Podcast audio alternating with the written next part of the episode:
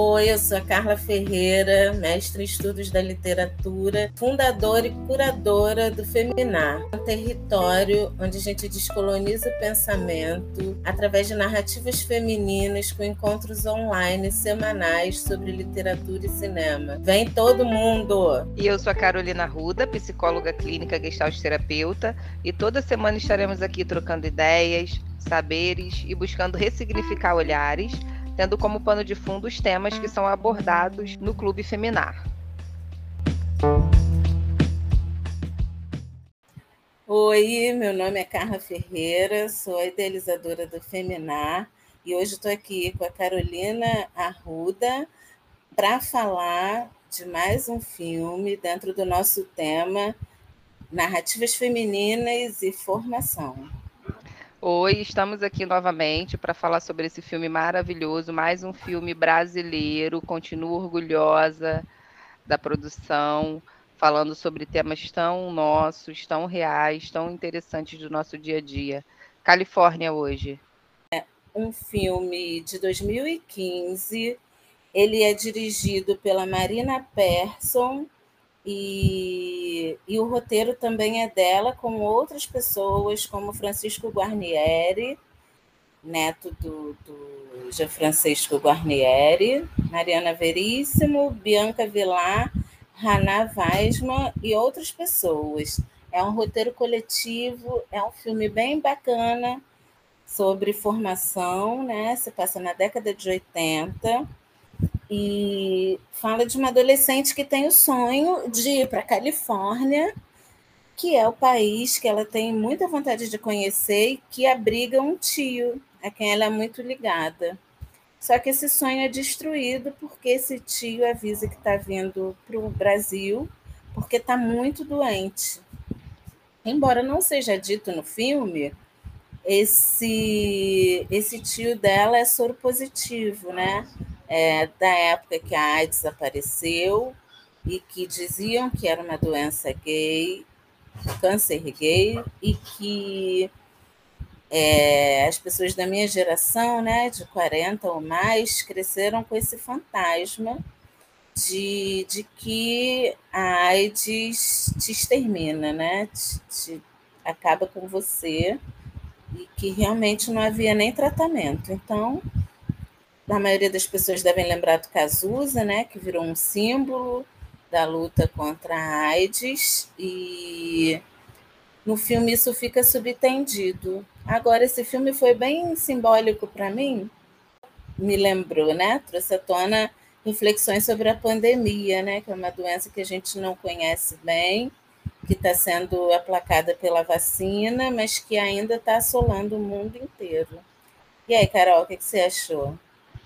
Achei o filme excelente, acho que aborda muitos temas ricos e importantes. É, a AIDS, né, enquanto doença, naquele momento em que estava se falando sobre o câncer gay, como você colocou, e pouco se sabia sobre a doença, muitas pessoas realmente é, morreram, né, acometidas pela, por outras patologias, né, uma vez que é baixa a imunidade e a pessoa acabava vindo a óbito por qualquer coisa, né, por qualquer vírus, por qualquer doença. E quero sugerir um documentário interessante e rico sobre o assunto, que é o Cartas para Além dos Muros, que está na Netflix também. Interessantíssimo para entender um pouco melhor sobre como era esse universo e como se olhava para essa doença naquele momento, que hoje a gente sabe que existem as PrEPs, que existe todo um sistema é, público dentro do, do, SUS, no recorte do SUS, amparando as pessoas que são soro positivo para que elas consigam viver de uma maneira funcional e conseguem, tendo acesso à medicação necessária, e também distribuindo medicações para que você se proteja do HIV. Tudo isso gratuitamente pelo SUS, é possível procurar as PrEPs e ter acesso a elas. Vale também essa pesquisa para todo mundo, né? Que hoje a gente sabe que não é bem, que não é nada, né? Parecido com o que se dizia naquele momento sobre a AIDS. E ela, desesperada, propaga esse discurso quando ela pergunta para o rapaz por quem se apaixona se ele é gay, porque se ele for gay ele vai morrer de AIDS, né? Ela, ela faz essa afirmação. E como é emblemático esse discurso para aquele tempo. A AIDS, ela foi. A gente vai acabar falando muito de AIDS, né? Porque é um tema que, que assola. Eu lembro que, nossa, né, na década de 80 eu não era nem. Eu não era adolescente. Eu, eu comecei a ser adolescente no final da década de 80, né? E aí a gente está falando justamente dessa formação dessa menina de uma geração que provavelmente é uma atrás da minha e que foi formada assim, né? É, achando, primeiro, né, que a AIDS era uma, uma doença que só cometia os gays e que depois, obviamente, foi provado que não, e que se contraía até no beijo, né? E já naquela época existiam as fake news, sendo que não eram com esse nome, né? E aí, por isso eu fiz, comecei a fazer esse paralelo, né? Porque tem muito mito, né, em, em torno da Covid também, das vacinas, e, e um, um, um, papo estranho de que as pessoas acham que se vão se vacinar e não nunca mais terão Covid. E aí, lembrando que vírus, né? O vírus tem uma, todos os vírus têm uma mutabilidade muito grande e até hoje não, não se descobriu nenhuma cura para vírus algum. Existem realmente remédios que enfraquecem o vírus. Foi quando, como conseguiram é, chegar né, é, a todo esse tratamento para AIDS, que hoje os soropositivos eles chegam a ficar indetectáveis, né? Você não, não consegue nem ver no exame que eles são soropositivos, não tem mais uma sobrevida, porque eles tinham, né, na década de 80, um, uma curta vida, e essa curta vida era uma sobrevida.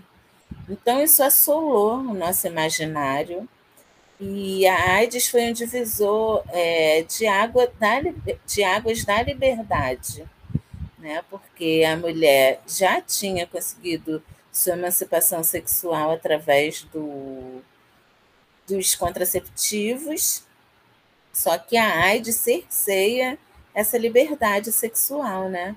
tanto para héteros como para para homossexuais, bi e toda a comunidade LGBT.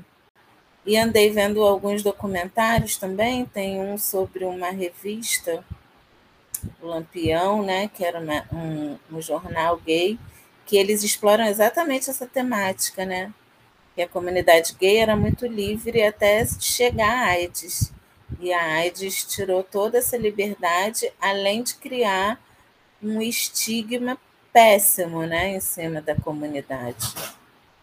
É, era uma liberdade no sentido de vivenciar a sua sexualidade dentro da própria comunidade, né?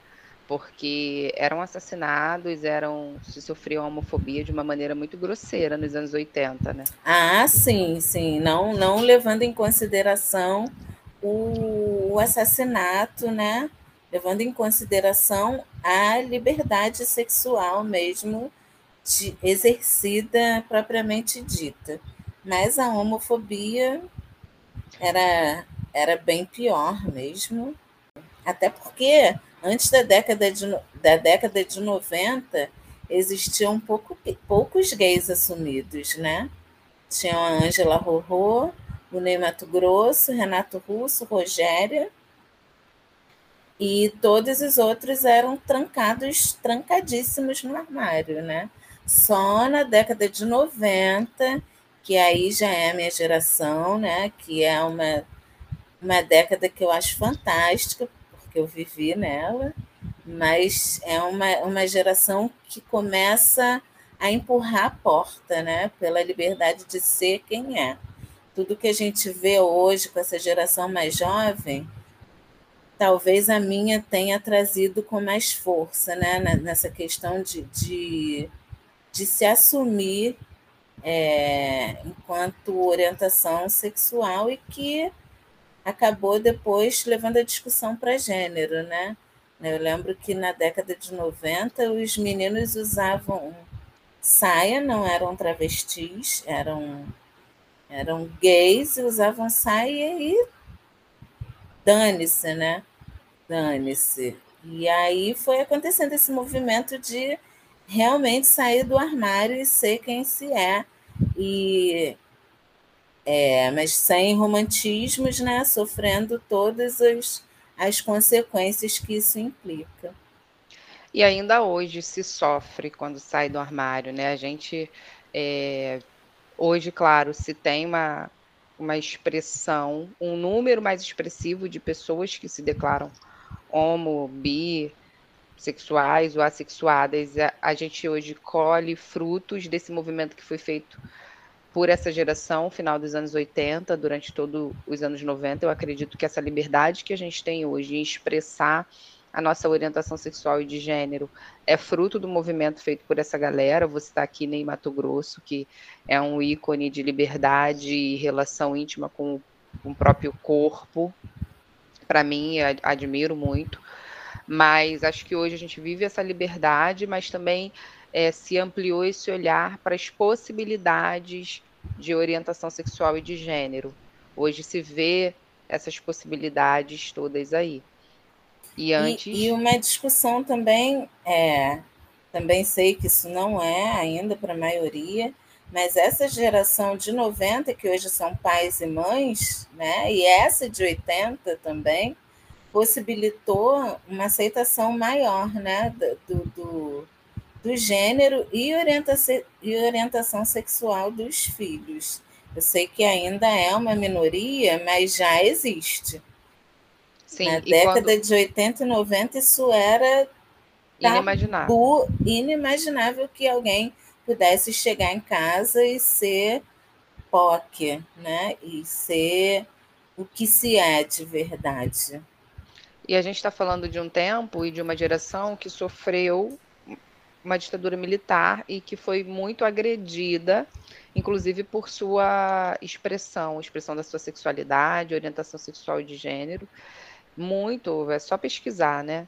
Essas, tem muito vídeo e muita expressão dessas pessoas onde elas declaram mesmo as agressões que sofriam durante o período de ditadura. Isso é uma coisa muito bacana no filme. O filme, eu diria que é um filme, à primeira vista, ele é singelo. Só que não, né? Porque é exatamente isso, né? Uma geração que está saindo de uma ditadura e e o tio, né, o, o Caio Black, é o Caio Black, ele a gente entende também que ele é um cara uma sensibilidade artística muito grande, que é um cara vanguarda para a época, livre em todos os sentidos e que só consegue viver a sua a, a plenitude dessa liberdade saindo do país, como muitos fizeram, né? E aí vão para esses lugares que têm uma expressão cultural muito forte, né? Califórnia, Nova York, Vancouver, que são é, realmente lugares que te deixam ter uma liberdade de expressão maior e onde aconteceram os maiores, as maiores movimentações LGBT também, né? Sim, é, nesse período, a gente, eu vivi muito de perto nos anos 90 esse, essa experiência de ter alguém soropositivo dentro do, do seu ciclo né, familiar e de amizade. E eu lembro que a gente convivia com um grande amigo da família que teve AIDS, inclusive faleceu disso e era homossexual, mas uma pessoa que vivia no armário, ele era militar e ele tinha uma vida dupla, porque um militar jamais poderia se declarar homossexual. E paralelo a isso, ele tinha uma família que pertencia a uma instituição religiosa com um discurso anti-medicação. Então ele não se submeteu ao coquetel, que era o recurso na época que dava uma série de reações, mas mantinha a pessoa viva e ele foi evoluindo e hoje ele a pessoa toma e fica super bem. Mas na época ele se negou a tomar o coquetel e ele veio a, a óbito muito mais rápido do que viria, né? Então a importância também da gente olhar para as instituições nesse lugar de quem esconde o outro, eu sempre estou falando disso, mas acho que é importante a gente refletir, porque ele precisou ter uma vida dupla, ele sofria muito durante muito tempo e a gente já nem sabe até que ponto ele de fato já estava cansado de ser duas pessoas ou tentar usar uma máscara de quem não era ele, né? Para esconder quem ele era naquele momento. Então, acho que a gente precisa olhar para isso também, para os discursos radicais, que são sempre assassinos, né? É, eu também, desde, desde que acho que eu, desde que acho que eu tenho 10 anos, que sempre tem alguém próximo a mim que é soro positivo. Na década de 80 também conheci uma pessoa com vida dupla, um homem que tinha uma noiva, uma namorada e que descobriu que era soro positivo e passou por todo esse processo mesmo de, de emagrecimento extremo, é, pneumonia aguda e morreu em decorrência da AIDS. E depois fui conhecendo né, muitas outras pessoas. Acho que nunca conheci uma mulher soropositiva, só homens. E ainda conheço alguns soropositivos e que hoje nessa né, garotada assim mais mais nova encara super com tranquilidade, né? Tanto que os mais jovens, quando falam para os pais, né, quando descobrem, os pais quase enlouquecem, né? Porque tem certeza que o filho vai morrer em menos de um ano, e não é mais assim. Mas, né, é importantíssimo usar camisinha, não tem jeito, né? Não tem jeito. É, é porque a camisinha não protege só, só disso. Só, a é. camisinha protege de uma série de outras coisas. E hoje as PrEPs, é importante a gente falar delas. Elas são um recurso que estão aí, que é para todo mundo, que é, que é procurar. E por incrível que pareça, as pessoas não têm dificuldade em ter acesso. Tem as PrEPs e tem as PROPs também, né? As, mas acho que as PROPs são mais difíceis.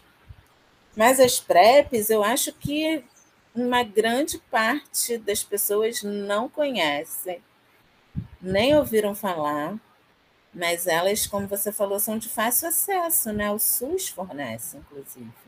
Sim. Sobre o filme, acho que além da temática da AIDS, que é importantíssima a gente falar, e hoje a gente, como você falou, ah, eu não nunca convivi ou conheci uma mulher que fosse soro positivo, hoje a gente já nem sabe, né? Que as pessoas ficam indetectáveis, o indetectável ele não transmite o vírus, então as pessoas muitas vezes nem falam sobre isso e convivem com isso de uma maneira muito tranquila e acaba não sendo nem assunto, talvez, em algumas situações. E só Mas... a título de, de indicação, a Fiocruz tem um programa para jovens soropositivos que é bacanérrimo bacanérrimo. Quem quiser, é só ir lá procurar. É, você pode se candidatar como, como estagiário, pode participar do programa. É um programa de conscientização, bem bacana. Muito legal. O filme fala desse início na vida sexual, né? Essa transição de criança para adolescente, quando ela tem a primeira menstruação e ela fica constrangida até de falar com a mãe, que tá O filme já começa assim, né? Com ela menstruando. Sim. E que é. E aí você vê também, né, esse salto que a internet fez. É, porque a desinformação, quando uma amiga oferece um OB para ela e ela fala, mas isso vai tirar minha virgindade? E esse, esse, essa supervalorização da virgindade, né? Mas quando eu falo da desinformação é porque hoje nossa, ninguém teria dúvidas se um OB tiraria ou não sua virgindade, porque a informação está na palma da mão. Até porque a gente já, já foi além do OB, né? Hoje a gente tem os coletores, que aí é. já é uma vibe mais avançada ainda, que muitas pessoas ainda não conhecem também, né? É, os coletores, as calcinhas reutilizáveis, as calcinhas absorventes reutilizáveis. Os absorventes aí, ecológicos. Ecológicos, que são formas da gente cuidar da gente de uma maneira muito mais ampla, porque a gente não vai agredir a natureza como a gente faz com os absorventes tradicionais, que são descartáveis, plásticos, que a gente joga na natureza e fica aí por anos e anos destruindo a nossa casa, que é o mundo, né? Que é o meio ambiente que era um outro tabu também, falar sobre menstruação, sobre sexo. Na década de 80 Nossa. não se falava sobre nada. Anos 90 disso. também não. Inclusive, quem falava sobre isso era condenada, né? Eu sempre fui muito de falar sobre aquilo que ninguém falava. É, era maluca, né? Eu sempre fui a maluca da família. Ah, ela é a maluca, é doida. Na família, não, mas eu lembro que na escola, né, e eu tinha amigas que são amigas até hoje que gostavam desses assuntos e a gente falava sobre isso. Eu lembro de pessoas dizendo assim: Nossa, mas vocês tocam nesse assunto? Porque na minha casa isso não era tabu. A gente falava sobre esses assuntos em casa. E é muito interessante como a gente olha o movimento hoje e pensa, né, que Hoje todo mundo fala e tem que falar mesmo, e é para falar sobre esses assuntos. E, e como naquele momento, anos 90, não podia, a menina que falava disso, pelo menos no universo onde eu vivia, era super mal vista, e eu falava com muita naturalidade, porque era assunto na minha casa. É. E tinha umas, uns tabus educacionais, assim, é, que ninguém podia ver sua calcinha, a calcinha era estendida meio que escondida, absorvente ficava em, em lugares escondidos. Cara, o absorvente aqui em casa fica no banheiro. Se alguém chega, se alguma mulher, menina, chegar aqui em casa e menstruar, ela não precisa comunicar nem pedir nada a ninguém. Ela pega lá e vai usar. É, e é isso, né? Mulheres menstruam. E se não menstrua, tem alguma coisa errada. Faz parte, né, da vida. E, e essa transição dela, né, como ela estava encarando, ela e as amigas e os rapazes também, aquele momento de transição. Tantos lutos que são vividos nessa mudança do corpo. E ela dá uma aula de não é não. O filme dá uma aula de não é não, porque ela diz não mais de uma vez Inclusive, na hora do ato, ela diz não, quando ela sente que ela não quer fazer aquele sexo, né? E ela diz não para o cara mais popular da escola, que ela quer ficar com ele, e ela diz não a ele. E acho que e eles respeitam o não dela, porque é o mínimo que se pode fazer, é o que se deve fazer. E acho que lá nos anos 90, no filme se passa lá, se aborda um tema que está muito presente hoje. Não é não. E, e que não era assim, né? Na verdade, não era assim. Na prática não era Na assim. Na prática não era assim, mas o filme, como é, né? Por isso ele foi escolhido também o tema de formação, ele acaba sendo um filme educativo, né? Porque é isso. É não é não, e se a menina diz não, o menino ou a outra menina tem que aceitar e ponto final. E o meu corpo, minhas regras. Ela também dá essa aula. Porque o meu corpo, minhas regras, é ela quem decide o que ela veste. Ah, o momento de ser tocada ou não. Ela muito ali, uma adolescente muito é, dando aula de relação consigo e de relação com o meio. Ela faz aquela viagem para estar tá com um grupo, né? E, e fica lá sendo senhora de si, né? Acontece... E ao mesmo tempo ela é muito doce e ingênua, né? Sim. Sim. Muito autônoma nas suas escolhas, mas também muito doce e ingênua. E muito decidida, né? Que ela falou: não, não quero festa de 15 anos, eu quero ir para Califórnia. Mas só podia mas, aos 17. Mas você não acha também que ela, né, essa personalidade dela, de, de, de altivez até, né? E de e, e de ser decidida mesmo vem dessa convivência, porque ela era, mesmo longe, ela era muito próxima desse tio. Eles, muito. Eles se falavam sempre, trocavam cartas, né? Maravilhoso aquilo de trocar cartas. Como eu amo essa comunicação, cartas, e-mails. Esse filme é muito legal, né? Porque a diferença de comunicação hoje seria WhatsApp, hoje ele não teria morrido, né? não teria passado por todo esse processo. E eu acho que essa, essa personalidade dela vem dessa troca com o tio. Sim, o tio era a referência dela, né? Ela muito influenciada por ele. Mas a gente precisa reforçar também que a gente está falando de um filme branco, de uma entrada na adolescência branca, porque todo o filme era de pessoas brancas. Se a gente fosse narrar esse momento de transição, essa entrada na adolescência de uma mulher preta, seria diferente. Ah, ela, sim. não, ela não se depara com rejeição. E também, falando de interseccionalidade, ela tem uma classe social de média para alta, ali não fica muito claro, mas ela não é pobre. É, na verdade, se fosse uma narrativa preta, né, a menina provavelmente já estava procurando um, um, meio de ganhar, é, de se custear, né? Provavelmente seria de uma classe mais pobre, se passaria na favela e, ou numa, num bairro pobre, e ela teria outras pautas com certeza ela seria rejeitada, porque ali ela, ela se interessa pelo popular da escola e o interesse é recíproco, e a menina preta dificilmente seria colocada nesse lugar. Principalmente na década de 80, né? Importante a gente enfatizar isso, né? Ela teria o cabelo super, né, é, tratado com química, provavelmente embranquecida, tentando se parecer com as meninas brancas, tentando entrar num meio branco para se sentir aceita. Então, as histórias realmente seriam completamente diferentes, né? Talvez não tivesse um tio é, na Califórnia, mas em situação carcerária, e isso não é um preconceito linguístico, é porque a população carcerária em sua maioria de homens pretos, então muito provavelmente seria assim, né? É, as gerações vindouras eu acho que vão ter uma narrativa diferente. Mas quando a gente está falando de anos 80 e 90, a gente está falando de um povo preto marginalizado. A e gente mesmo, tá falando... mesmo os que lutaram né, é, contra a ditadura, os que tinham posições políticas eram apagados. A gente não a gente não tinha notícia deles. Marighella, eu fui conhecer já.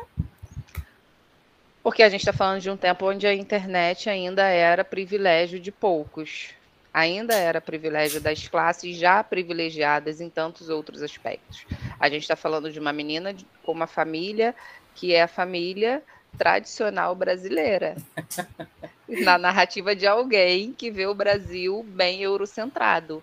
Então é uma família branca, com pai, mãe, filhos.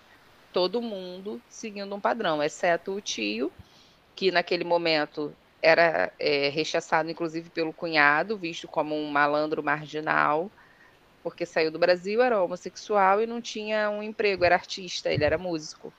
E ser músico naquela época era ser marginal. E depois, né, a gente começa a perceber a transgressão dessa galera, né? começa ali, né? O movimento transgressor nessa hum. galera dos anos 90. Um, um movimento transgressor consciente, né? Sim. E ali sofrendo muita influência de bandas, cantores, artistas americanos, né? Essa galera dos Estados Unidos. Ai, que foi assim, né? Eu acho que até bem pouco tempo, né? Até até meados de 2000, a influência era sempre americana, né? A gente, tirando o rock Brasil da década de 80, mas que depois foi perdendo lugar também para o rock gringo, há muito pouco tempo que a música brasileira foi descoberta de verdade. Sim, sim a música, a poesia brasileira, né? Com todas as suas nuances de pele, né? Acho que é isso. Acho que é um filme extremamente educativo na nossa temática de formação. Um filme muito rico. Importante lembrar que é um filme de formação rico do lugar da branquitude, mas que tem um monte de coisa bacana para a gente observar e para a gente pensar. Exatamente.